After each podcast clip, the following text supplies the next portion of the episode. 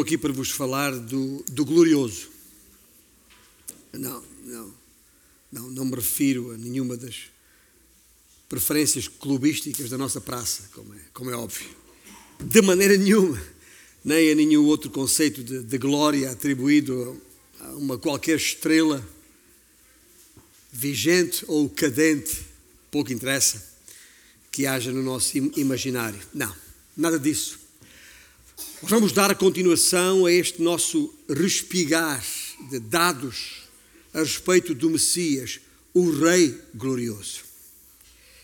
Ou seja, a recolha de mais uma espiga, uma espiga de informação, diga-se, a décima quarta neste caso, em cada um dos 39 livros do Velho Testamento.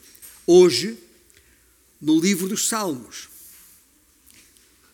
Hoje, no livro dos Salmos, que dada a sua profundidade teológica, é muito mais do que uma mera coleção de poemas ou de músicas. A mensagem dominante do livro de, dos Salmos é simples. Se quiser guardar só isto, guarde. Deus é bom e a vida é difícil. A vida na fé, a nossa vida em Cristo, acontece entre estas duas realidades. Deus é bom e a vida é difícil. Mas apesar de simples, a sua mensagem não é simplista, longe disso. Aliás, muitos teólogos entendem que os Salmos contêm as, a mais profunda teologia em todo o Velho Testamento, ou até em toda a Bíblia. E para um entendimento simples, uh, da teologia do livro de Salmos, ao longo deste sermão, farei eh, citações de alguns uh, teólogos eruditos que tenho o prazer de conhecer e, e, conviver, em alguns casos, em alguns deles, ao longo dos anos. Eu, eu, eu, eu gosto de dizer teólogos eruditos por uma razão muito simples. Primeiro, porque teólogos todos, é suposto todos sermos. Ou seja, todos nós devemos ter conhecimento de Deus de acordo com a informação que Ele mesmo põe à nossa disposição. Eruditos, já nem, nem todos. Porque eruditos, ou por eruditos, entende-se aquelas pessoas que não fazem outra coisa senão estudar e escrever livros uh, e participar em palestras uh, daquilo que é o seu entendimento das Escrituras. E por isso é que eu digo teólogos eruditos e não outra coisa qualquer. E neste caso, em, em concreto, alguns, algumas das citações que vou fazer são traduções da minha própria responsabilidade na nossa língua. Deixe-me começar por, por, um dos mais conhecidos, uh, John MacArthur. John MacArthur, que considera que o tema básico de Salmos é a vida real no mundo real, onde duas dimensões operam simultaneamente. Uma realidade horizontal ou temporária e uma realidade vertical ou transcendente. Assim, os Salmos nos oferecem uma vastíssima seleção de conteúdos teológicos aplicáveis à prática do nosso dia a dia, da nossa realidade cotidiana.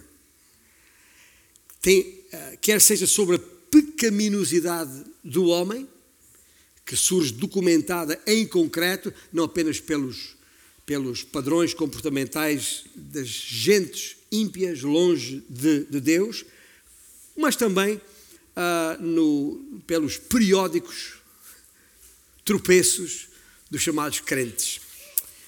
Mas, em contraponto com a soberania, ou com a pecaminosidade do homem, está, segundo MacArthur, a soberania de Deus, que se reconhece em todo o texto. Está lá, evidentemente, embora nunca à custa de uma genuína responsabilidade humana. Por vezes até parece que a vida, continua MacArthur, está fora de controle. Mas ainda assim todos os eventos e situações podem ser compreendidos à luz da providência divina, sempre de acordo com o plano de Deus para as épocas. A certeza evidente, conclui, evidente nos, nos vislumbres que estão no livro de Salmos, de um dia futuro chamado Dia do Senhor, nos incentiva a perseverar até ao fim. E este livro de louvor, portanto, apresenta uma teologia muito prática. E é importante que percebamos isto desde logo, por causa da, da abordagem ao, ao livro, por causa da forma como nos aproximamos dos textos. Não são meros poemas, como disse, não são meros. Uh, uh, uh, não são meras músicas, há aqui uma grande profundidade teológica que não podemos passar ao lado. O título, Livro dos Salmos, que, como à semelhança de outros, só aparece na, na tradução grega do, do Velho Testamento, explica-se por se tratar uh, de um livro de cânticos. E, curiosamente, uh, especialmente para alguns que, que estão, costumam estar aqui em cima, um livro uh, de, de cânticos para serem acompanhados com instrumentos de cordas. É isso que a palavra Salmos significa. Os judeus mesmos referiam-se a ele como o livro dos louvores. Era o inário deles. Em linguagem comum, o livro dos Salmos era o inário dos judeus. E é importante também eh, percebermos que é o livro do Velho Testamento mais citado no Novo Testamento. Os salmos foram escritos, e talvez. Estou, eu estou nesta fase aqui com algumas curiosidades que eu espero uh, uh, uh, vos ajudem a, a, contextualizar o livro de Salmos à semelhança do que tenho feito com cada um dos outros livros já referidos aqui. Mas o livro dos, dos Salmos foram, os Salmos foram escritos por um período de quase mil anos. Quase mil anos. Desde que o mais o primeiro foi escrito por Moisés, o Salmo 90, isso foi escrito por Moisés, estamos a falar do ano 1400 e qualquer coisa antes de Cristo, até que o último foi escrito, supõe-se que terá sido o Salmo 126, ah, já por volta do ano 450, no período chamado pós-exílico, ou pós-cativeiro da Babilónia. Portanto, veja que há aqui um período enorme, de quase mil anos, em que estes salmos foram sendo escritos. E ao contrário do que muita gente pensa, nem todos os, os, os, os salmos foram escritos por Davi, nada disso. Aliás, em bom rigor, a autoria de Davi só pode ser atribuída para aí a uns 75 salmos, mais ou menos, não é certo, e já vamos perceber porque é que não é certo. Muitos outros, uns 46 deles, nem têm uma, uma autoria definida, são anónimos, digamos assim. Depois há uma, uma dúzia deles escritos pelos conhecidos filhos de Coré. Há uma dúzia deles também escrita pelo nosso amigo Azaf, digo nosso amigo porque conhecemos-lo a semana passada aqui com algum detalhe, o nosso amigo Azaf. E depois uh, um tal de Amã escreveu um, um tal de Etan escreveu outro, e Moisés, como disse, escreveu mais um. Aí já agora falta-me referir Salomão. Salomão que pode ter escrito um ou dois, e daí a dúvida em relação a, a Davi. Eu acho que, acho que escreveu dois, mas já lá vamos.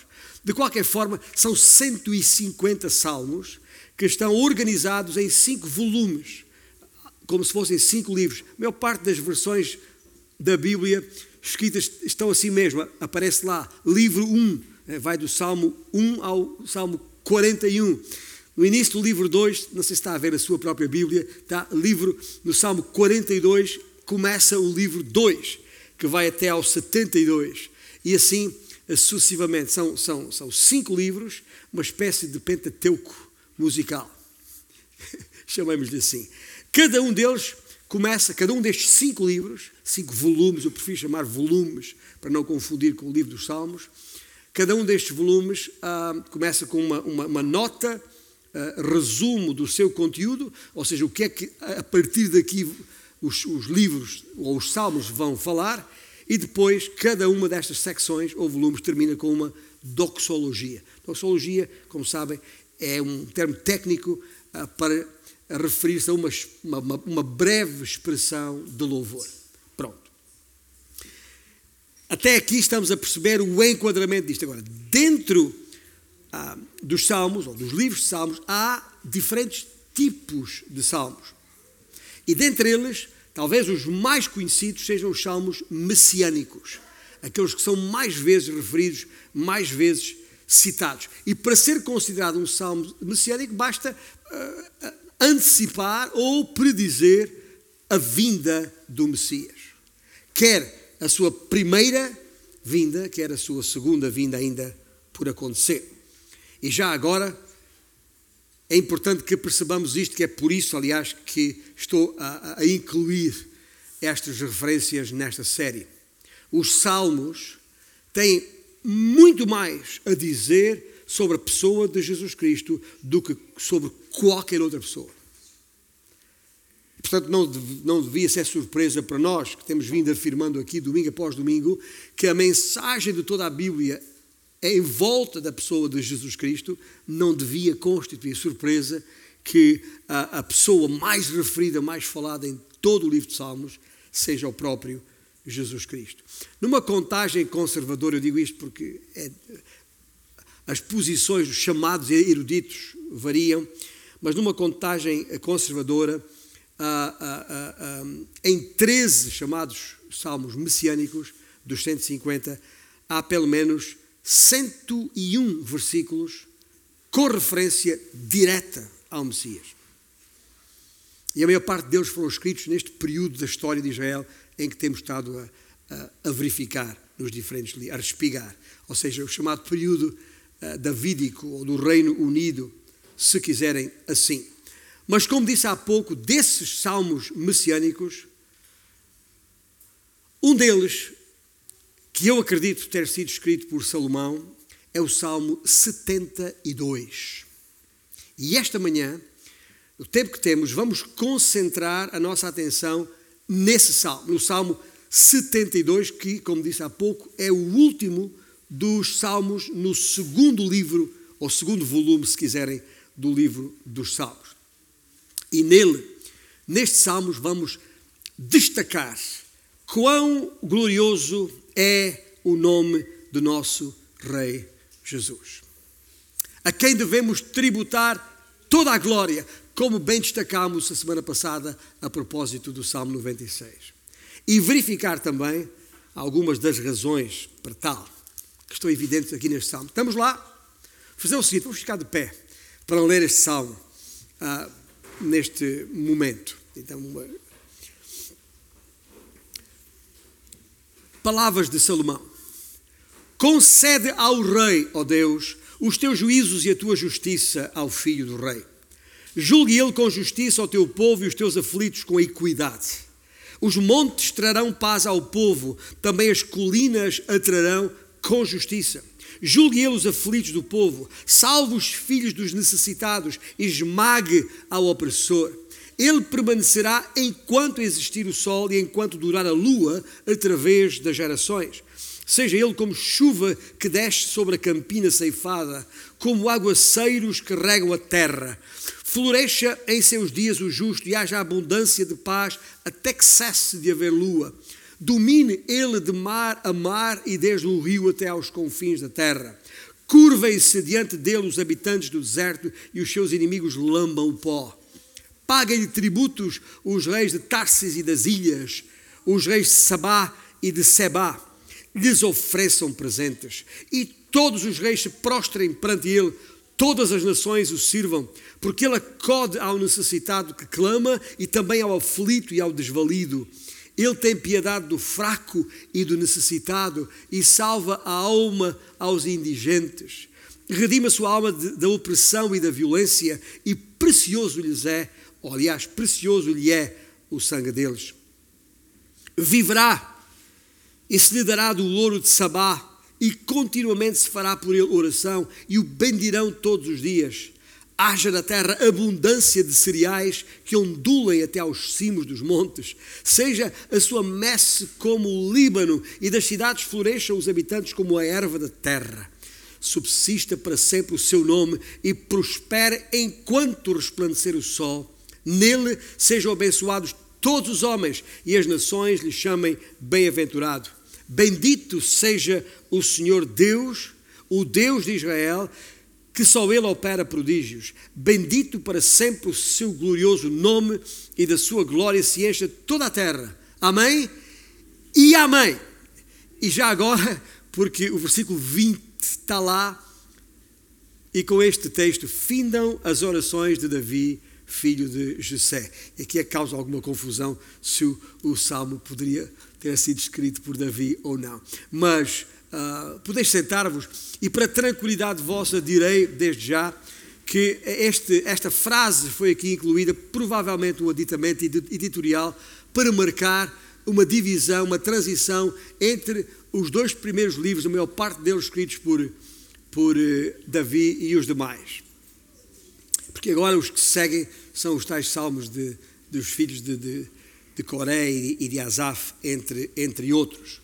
Mas este em particular, há forte indicação de que terá sido escrito por Salomão. E portanto, em todo o caso, seja quem for, ou quem tivesse sido o, o amanuense, o escriturário que o Senhor usou uh, é a palavra do nosso Deus. E como a maior parte dos eruditos concordam, este salmo também se apresenta em três estrofes. Eu digo também porque a semana passada, no primeiro livro de Crónicas, eh, verificámos ali um medley uh, com três estrofes também. De qualquer forma, uh, uh, porque o salmo se apresenta com três estrofes, não há razão para nós ao expormos este texto das Escrituras, não usarmos essa mesma estrutura eh, e, e tirar delas as lições que estão ali, e são, e, são, e são muitas, a respeito do reino por vir. E já agora, e quando eu falo nas três estrofes, ainda um pequeno detalhe técnico, pois os irmãos leram, além do versículo 20, os versículos 18 e 19 e o 20, por razões já expliquei, estão fora dessa sequência de estrofes, porque constitui a tal doxologia final do segundo livro dos Salmos, tal como referi há pouco. Mas não o desconsiderei. Aliás, se uh, acompanharam a leitura com atenção, o, o, o, foi dali, do versículo uh, eh, 20, que eu respiguei o título messiânico que atribuí a este sermão, o glorioso. Está lá, o nome glorioso do Senhor. Mas vamos às três estrofes, de uma forma simples e breve. A primeira estrofe, as palavras-chave de destaque nesta primeira parte é justiça e equidade. Os primeiros sete versículos. E como eu disse, em cada uma destas partes, destas estrofes, há uma oração, há uma súplica, há um pedido e depois há uma garantia de alguma coisa. Então, vamos usar esta estrutura como se estivéssemos num coral com três estrofes e cada uma delas tem uma sequência lógica. Um primeiro pedido e depois uma garantia.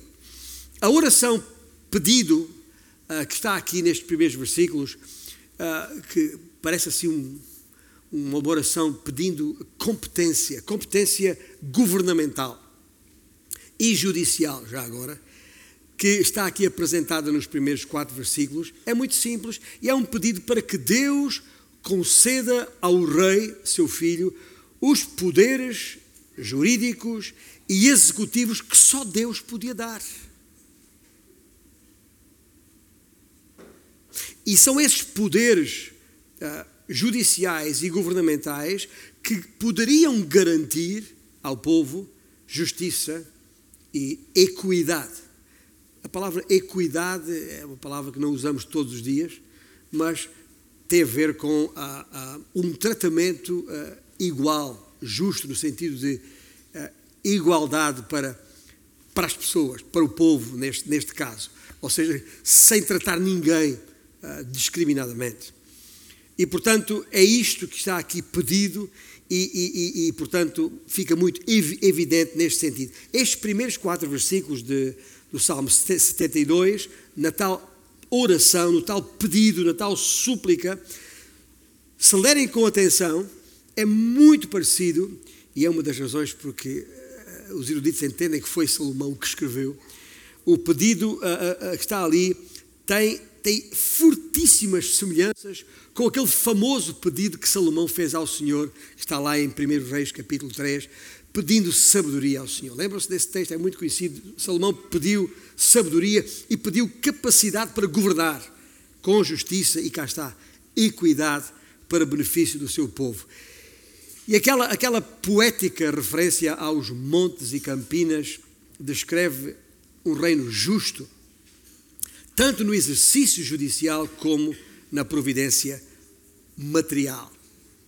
Para os seus súbditos, o futuro reino do Messias, e nota que eu disse o futuro reino do Messias, veja lá o que o versículo 6 diz, são frases poéticas lindas. Diz que, uh, como a chuva que desce sobre campina ceifada. Uau! Eu não sei, como eu sou alentejano e tenho muitas campinas no meu alentejo, uh, é, é uma coisa muito bonita. Depois da da ceifa, depois da cega, que já aconteceu nesta altura do ano, e quando vê as primeiras chuvas, aquele cheiro à terra uh, molhada é uma coisa indescritível e refrigerante, uh, melhor do que qualquer destes refrigerantes que estão à venda aí nos supermercados. Mas a ideia, o que está aqui é, é uma ideia, é uma, é uma, linguagem messiânica. Há outros profetas, e nós vamos chegar lá, a Oseias, a Joel, mas deixe-me só citar Oseias, porque é uma linguagem tão parecida. Oseias, no capítulo 10, não precisa abrir lá, é Oseias 10, 12, que diz: Então eu disse, o Senhor, semeai para vós outros em justiça, ceifai a misericórdia. Arai o campo de pousio, porque é tempo de buscar ao Senhor até que Ele venha e chova a justiça sobre nós. Isto é poesia pura, linda, que neste caso Oseias ah, corrobora. Derek Kidner, ah, um dos tais eruditos cujo, cujo comentário ao livro de Salmos tem na minha biblioteca, considera tratar-se isto do outro lado de uma governação com vara de ferro. Esta expressão com vara de ferro está no Salmo 2, versículo 9. Não precisa abrir lá, mas a vara de ferro é necessária para esmagar o opressor que está referido no versículo 4 do Salmo 72. É como se fosse a mesma, a outra face da mesma moeda. Isto é, um lado complementa o outro. O que nos faz pensar seriamente. Um bom governo, um governo justo, um, não só tem que providenciar por igual a todo o, o povo, mas tem também que uh, exercer justiça sobre aqueles que causam dano ao povo. Este esmagar o povo, os, os, que causam dano, é esta governação com vara de ferro, com firmeza, com determinação, não passando por cima das coisas como se não acontecessem nada, ou que é, que é algo que revolta o povo nós vivemos numa sociedade, a nossa, em que estamos constantemente a queixar-nos disso, de uma justiça lenta e que não funciona. E, e, e que, ah, ainda agora, a propósito dos incêndios, tantos são, e, e constantemente as notícias falam que há ali suspeita de, de, de mão criminosa, e logo o povo diz: ah, deviam por essas pessoas lá dentro do fogo, essas que, que incendeiam os campos ou cortar as mãos. Ouvimos expressões do povo assim, porque o povo, o povo anseia por mão de ferro para que os malfeitores sejam imediatamente uh, castigados. Portanto, esta é, esta é a súplica, este é o pedido nesta primeira estrofe a propósito de justiça e equidade. Agora, qual é a garantia? A garantia, sabe o que é? É uma garantia de perpetuidade, que os versículos 5 e versículo 7 em particular revelam. O facto desta justiça e equidade estar garantida para todo sempre, é isso que os versículos 5 e 7 referem, é evidência, ouça bem, é evidência que a identidade do rei aqui está para além do tempo de governo de Salomão. Sendo, obviamente, mais uma referência ao descendente, à semente, à raiz de Davi, à promessa do Messias, o Filho de Deus, Jesus, cujo glorioso nome é bendito para sempre, conforme o versículo 19. É uma garantia que, que, o salmista aqui nos deixa. Há uma súplica, mas há uma garantia. Há uma súplica por competência, há uma garantia de perpetuidade. Isto não é uma coisa temporária, mas perpétua. E a justiça e a equidade garantem a, o, o conteúdo principal da segunda estrofe. Qual é a segunda estrofe? Paz e piedade. A primeira, justiça e equidade. Segunda estrofe, paz e piedade. As localizações estão referidas aí no versículo 8, de mar a mar e desde o rio até aos confins da terra, numa muito provável referência, quando falo de rio, ao grande rio Eufrates, que é a referência no que diz respeito ao reconhecimento dos limites da terra prometida e que foi concedida por Deus a Abraão e seus descendentes, ou referência aos reis de Tarsis, provavelmente uh, um lugar aí pelo sudoeste da, da, da atual Espanha, ou a referência às ilhas e aos reis de Sabá, uma provável referência àquilo que é hoje aquela península arábica, onde está o, o, país chamado Iémen, uma referência aí em termos de limites, um, ou ainda a referência a Seba, que pode uh, ter a ver com o antigo Alto Egito, ou seja, Alto Nilo, melhor dizendo, a parte sul do rio Nilo, onde está hoje um país chamado Sudão. Isto só para dizer que são limites alargados, muito alargados, daquilo que então se conhecia como terra existente. E esta súplica por abrangência, nesta influência, ou neste reinado, aliás, é o que está aqui em causa. Ou seja, os limites do reino em causa estão muito para além dos limites da terra prometida, tal como o Senhor a prometeu a Israel. Isto é muito importante percebermos isto, porque ah, ah, quando nós estamos aqui numa cidade como o Porto, onde nós estamos localizados, aqui também esta ah, justiça e equidade, aqui também esta paz e piedade pode ser promovida, pode ser proclamada. Não está garantida literalmente e materialmente, fisicamente, no, no, no presente estado das coisas, enquanto este mundo ainda está eh, dominado pelo inimigo, porém uh, há uma influência, e esta é a parte que o Senhor garante, ou a garantia que os versículos uh, deste versículo 9 e versículos 11, 12, 13 e 14 deste Salmo referem, é que a piedade que caracteriza este rei Messias, que não era comparável, já agora, ao próprio Salomão. Lembram-se que já vimos isto em, em, uh, uh, nos livros de, de Crónicas, mas aquela oração que o, que o, que o povo fez na altura em que uh, Salomão estava no fim do seu reinado e, e, vinha aí um novo rei e o povo, o povo estava triste e chateado com o rei que, que, que tinha estado ali, porque, palavras do povo, foi, foi um pesado jugo, um pesado jugo sobre o povo, o reinado de Salomão. Portanto, esta linguagem que está aqui, a, a compaixão, a piedade, obviamente não tem a ver com o rei Salomão, coisíssima nenhuma, porque ele tratou o povo com pesado jugo. E, e diz o texto que crentes de todo o mundo virão prestar-lhe adoração e vão entregar-lhe tributos e presentes, e presentes, de acordo com os versículos 10 e 11. E nesse reino, finalmente, todos os povos serão tratados com equidade, com igualdade, sem discriminação, com especial cuidado por aqueles aflitos, por aqueles desamparados, por aqueles fracos, por aqueles necessitados, salvando as suas vidas de todos aqueles que praticam a violência e a pilhagem é isso que o, Salmo diz. E, e, e fazem isso violentamente, sem qualquer compaixão e, e derramando sangue inocente. Agora, nós sabemos que isto ainda não é assim hoje.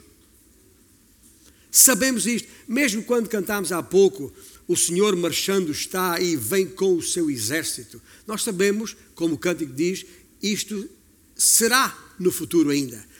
Quando Cristo voltar e nós, igreja, voltaremos com Ele, aí sim marchando como seu exército, e que uh, porque Ele vai reinar em toda a terra. Mas por enquanto não é assim. Por enquanto, a segunda parte do cântico que entoamos aqui, proclamamos a sua, a sua mensagem de salvação. Isso sim é o que nós temos que fazer agora. Mas a mensagem de salvação que, que proclamamos, isto é, que o homem nasce separado de Deus por causa do seu pecado e que Deus o amou de tal maneira que envia este Messias, logo um plano uh, preparado por Deus desde a queda do homem para reconciliar o homem consigo mesmo. E esse plano incluía que o próprio Messias, o próprio Filho de Deus, o Senhor Jesus Cristo, fosse à cruz do Calvário morrer em nosso lugar, pagar o preço devido pelos nossos pecados, limpar a culpa, retirar a dívida, pagar a dívida, para que em Cristo Jesus nós pudéssemos ser reconciliados com os homens. Essa mensagem de salvação nós temos que anunciar hoje. E essa mensagem de salvação tem que ser proclamada por vidas que refletem a mensagem, o caráter, a pessoa desse Messias que veio.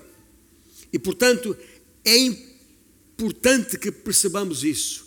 Nós, na tal abrangência desta segunda estrofe de piedade e paz, na tal abrangência subjacente, e já agora, quando eu falo em abrangência, não estou a falar, a, a ideia subjacente não é limites, como se limita uma, uma terra, tem muito mais a ver com extensão. O mundo em que nós vivemos, apesar de ainda ah, com o, o inimigo tendo liberdade para funcionar, o mundo em que nós vivemos pertence ao Senhor, Deus soberano. O domínio universal que está aqui referido só terá realização quando o Messias voltar para aqui reinar. Mas até esse dia, e enquanto esse dia não chegar, e a um nível espiritual, por espiritual quer, quer dizer não tangível, mas perceptível, o Rei, que está ainda assentado à destra do Pai, no trono celestial, o Rei mantém aqui, designadamente nesta cidade do Porto, os seus embaixadores, como Paulo referiu na segunda epístola aos Coríntios, capítulo 5 e versículo 20.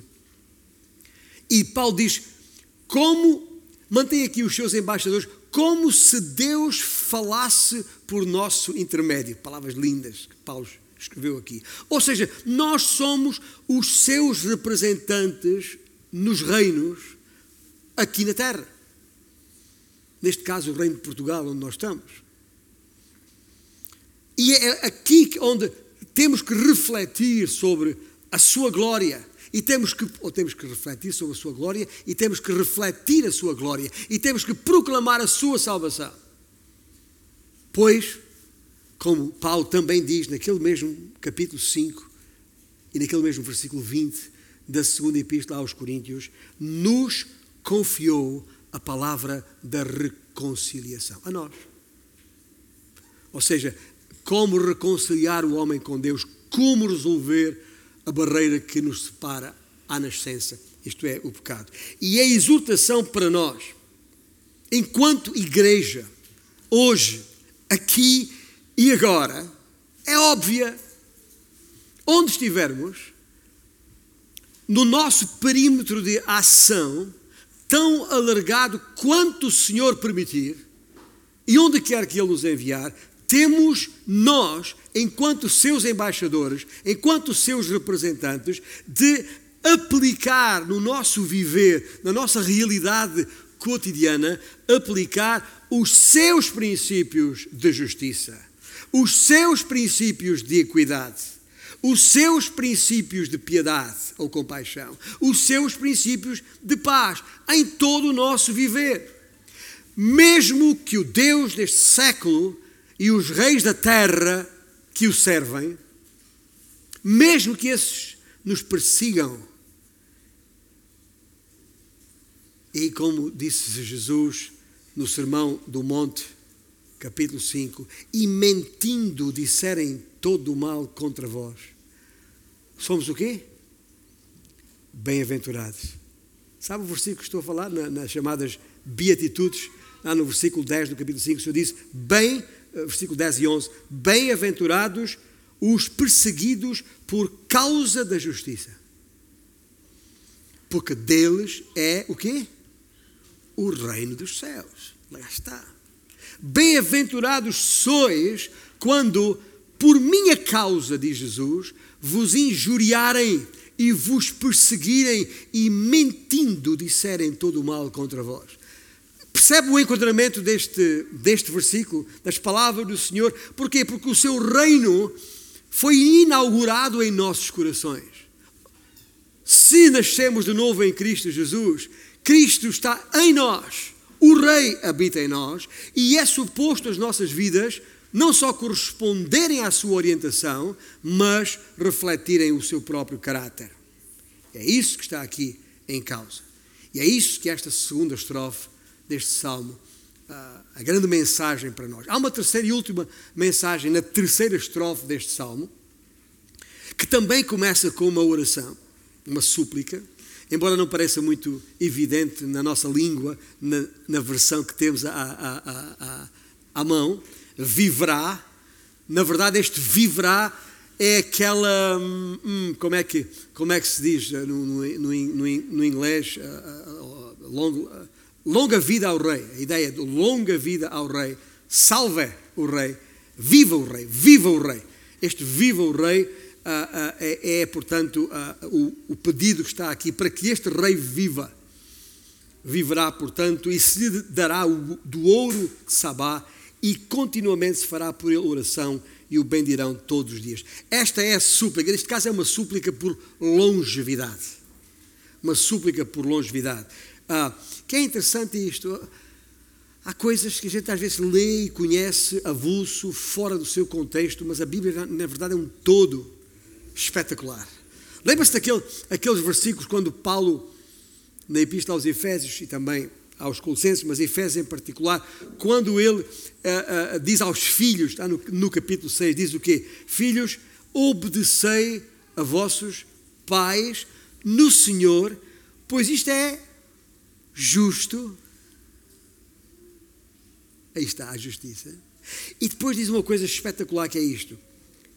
Honra a teu pai e tua mãe, que é o primeiro mandamento com promessa. E qual é o resultado disto? Para que te vá bem e sejas de longa vida sobre a terra. Prosperidade e longevidade. Garantida na obediência ao Senhor, neste particular.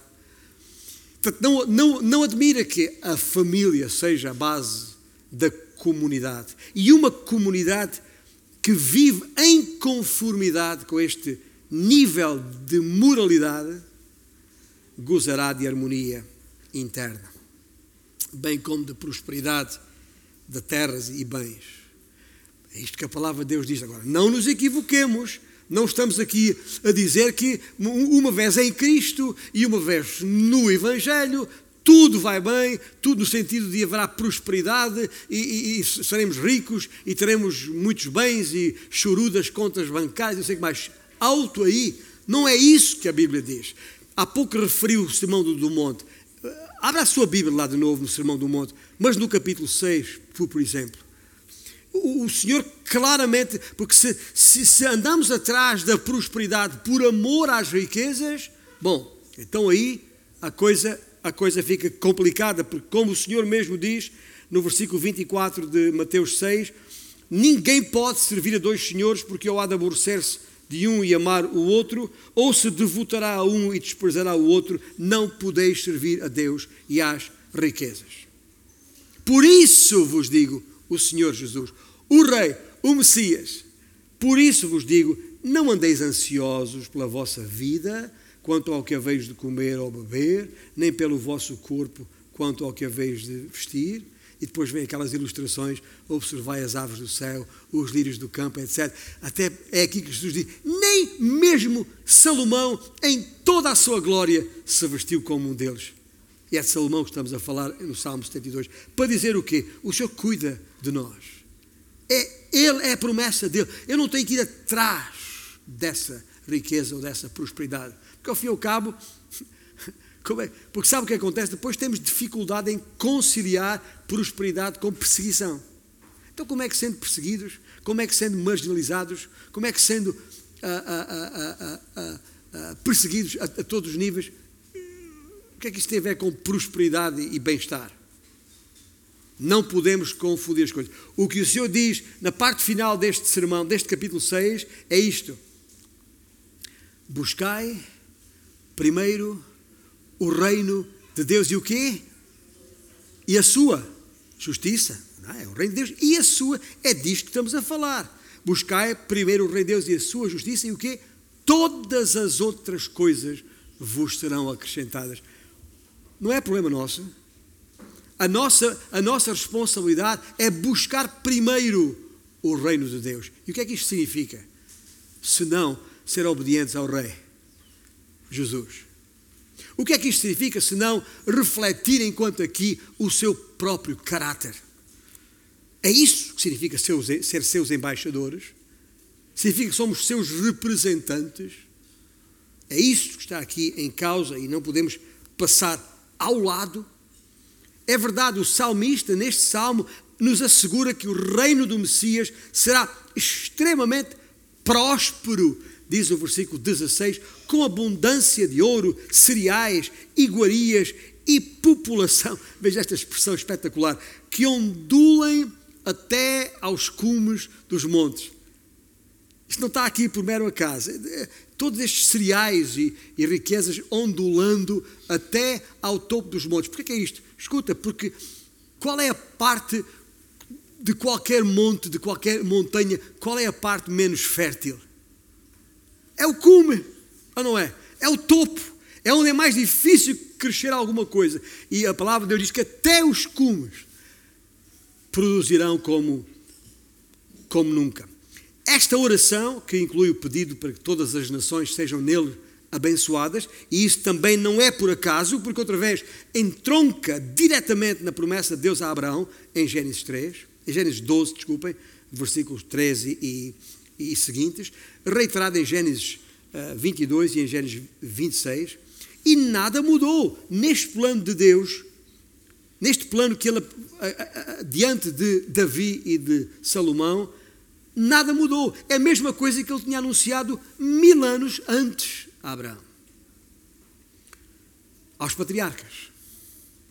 E o seu foco continuava a ser no ungido, no Messias, que viria da semente da mulher, segundo a descendência de Abraão, Isaac, Jacó, Judá e Davi.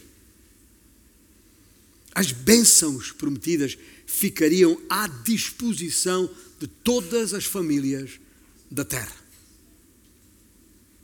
Deixe-me citar aqui um outro dos teólogos eruditos, Eugene Merrill. Eugene Merrill foi um dos primeiros livros que a minha mulher e eu tivemos que considerar uh, no nosso tempo de escola bíblica. E ele disse: as responsabilidades do rei, estou a citá-lo, incluem o julgamento justo e o cuidado dos desprovidos e oprimidos da sociedade e a permanência dele, vista como sucessão da dinastia davídica, será eterna. A presença do rei garantirá prosperidade na terra. Na verdade, o seu domínio universal contribuirá para isso em virtude dos tributos que as nações trarão para o seu tesouro. E depois, sempre os versículos aqui no Salmo 72 a acompanhar isto. Os reis das nações, como estados vassalos, submeter-se-ão ao governo dele e, por sua vez, serão abençoados por ele. O rei messiânico manterá as nações responsáveis diante do Senhor como soberano e será mediador da graciosa benevolência do Senhor em relação a estas. esta é a súplica, a súplica por uh, longevidade que está inerente neste salmo e que depois conclui, termina com a garantia de gratidão. Eu, eu, eu, eu não podia, é impossível fugir a esta, a esta palavra gratidão que está aqui visível nestes versículos. Uh, Thomas uh, Constable, uh, um dos teólogos que refiro aqui, destaca que uma, uma governação benéfica para com todos, que Salomão compara à abundância de cereais, colheitas e de gente, neste salmo. Um, uma governação benéfica para com todos torna-se influente em todos e todos por ele intercederão. Pelo que de todos o rei receberá gratidão, como Salomão recebeu da, da rainha de Sabá, lembra-se? Sabá, lembra-se disso? Está lá em 1 Reis 10. Presentes e dádivas. Há uma expressão de gratidão. Um reinado assim será apreciado eternamente e não apenas pela geração do momento. Mas, meus irmãos que me ouvem nesta manhã, nós temos que entender uh, o contexto em que estamos. O rei ainda não voltou. O seu reino na terra ainda não foi inaugurado. Ele está no trono nos céus, não está no trono na terra. Um dia virá. E de acordo com o, os últimos versículos da Bíblia, em Apocalipse capítulo 21, as nações andarão mediante a sua luz e os reis da terra lhe trazem a sua glória. Mas isso está por vir. As nações são abençoadas na medida em que bendizem o seu nome. Não foi isso que está lá na, na aliança que Deus fez com Abraão? Amaldiçoarei os que te amaldiçoarem, abençoarei os que te abençoarem. E portanto, há aqui uma, uma, uma forte ênfase neste sentido. Gratidão, gente, é outro dos sinais do reinado de Cristo. E portanto, se Cristo reina nos seus corações, se Cristo reina nos nossos corações, também nós temos que ser uh, expressão dessa gratidão. Como é que nós expressamos gratidão ao Senhor? É apenas com cânticos e louvores? É apenas com orações? Não, é também com a entrega a Ele de tudo o que somos e tudo o que temos, porque reconhecemos que a Ele pertence. Isso é gratidão. Ah, porque eu, afinal, não sou merecedor de coisa nenhuma. Deixe-me citar mais um destes eruditos, uh, Walter Kaiser. Neste caso, Walter Kaiser é um dos que eu mais leio uh, e, e, mais consulto e com quem tive o, o, prazer de conviver pessoalmente durante alguns dias. Walter Kaiser Jr. tem agora 89 anos. Mas num dos seus livros, ele disse o seguinte: o Salmo 72 tem tudo a ver com a justiça e equidade de Deus que há de governar em toda a terra. Salomão orou para que Deus assim operasse por seu intermédio e da sua administração. Deus correspondeu aos pedidos de Salomão. Porém, e por causa da sua infidelidade, o seu reinado não foi a bênção que poderia ter sido. Quando o sucessor de Salomão, Jesus Cristo, o Rei Salvador, voltar à terra para estabelecer o seu reino, as condições requeridas por Salomão conhecerão pleno e perfeito cumprimento. Mas, gente, digo eu, e não Walter Kaiser, as orações de Salomão devem ser um modelo para nós. Pois estão em perfeito alinhamento com aquela que consideramos a oração modelo do próprio Senhor Jesus Cristo, o Pai Nosso, onde ele diz o quê? Venha o teu reino, faça-se a tua vontade, assim na terra como no céu. Vale a pena olhar para os conteúdos de Mateus 5 e 6, como nós fizemos hoje, à luz deste reino, à luz da realidade que é Cristo reinar em nosso coração. Ou não. Resumindo, digo, concluindo, falo. Para resumir o Salmo 72 em uma frase, eu direi: se a justiça é o, sol, o solo onde cresce a paz, e a paz é o clima onde floresce a prosperidade, a prosperidade é o ambiente onde frutifica a bênção. Sabemos que plena paz, justiça e prosperidade só no reino de Cristo. Sabemos isso. Por vir. Só então se há de cumprir. Mas enquanto os seus representantes de hoje, aqui e agora, nada nos deverá impedir de sermos seus exemplos a seguir. Lembra-se daqueles que estiveram no nosso retiro de igreja no outono passado, em outubro, falámos muito nisto, da nossa responsabilidade, enorme responsabilidade neste mundo mau, injusto, corrupto e violento. Onde nos encontramos como representantes deste Rei bom e justo. Os nossos atos, atos à sua imagem, não só trarão honra ao seu nome, ao seu glorioso nome, como atrairão a si aqueles que hão de receber a sua salvação. E meus irmãos, é sobre isto que nós temos que considerar a nossa vida aqui, enquanto por aqui estivermos. Enquanto aguardamos a volta do Messias para reinar aqui na terra.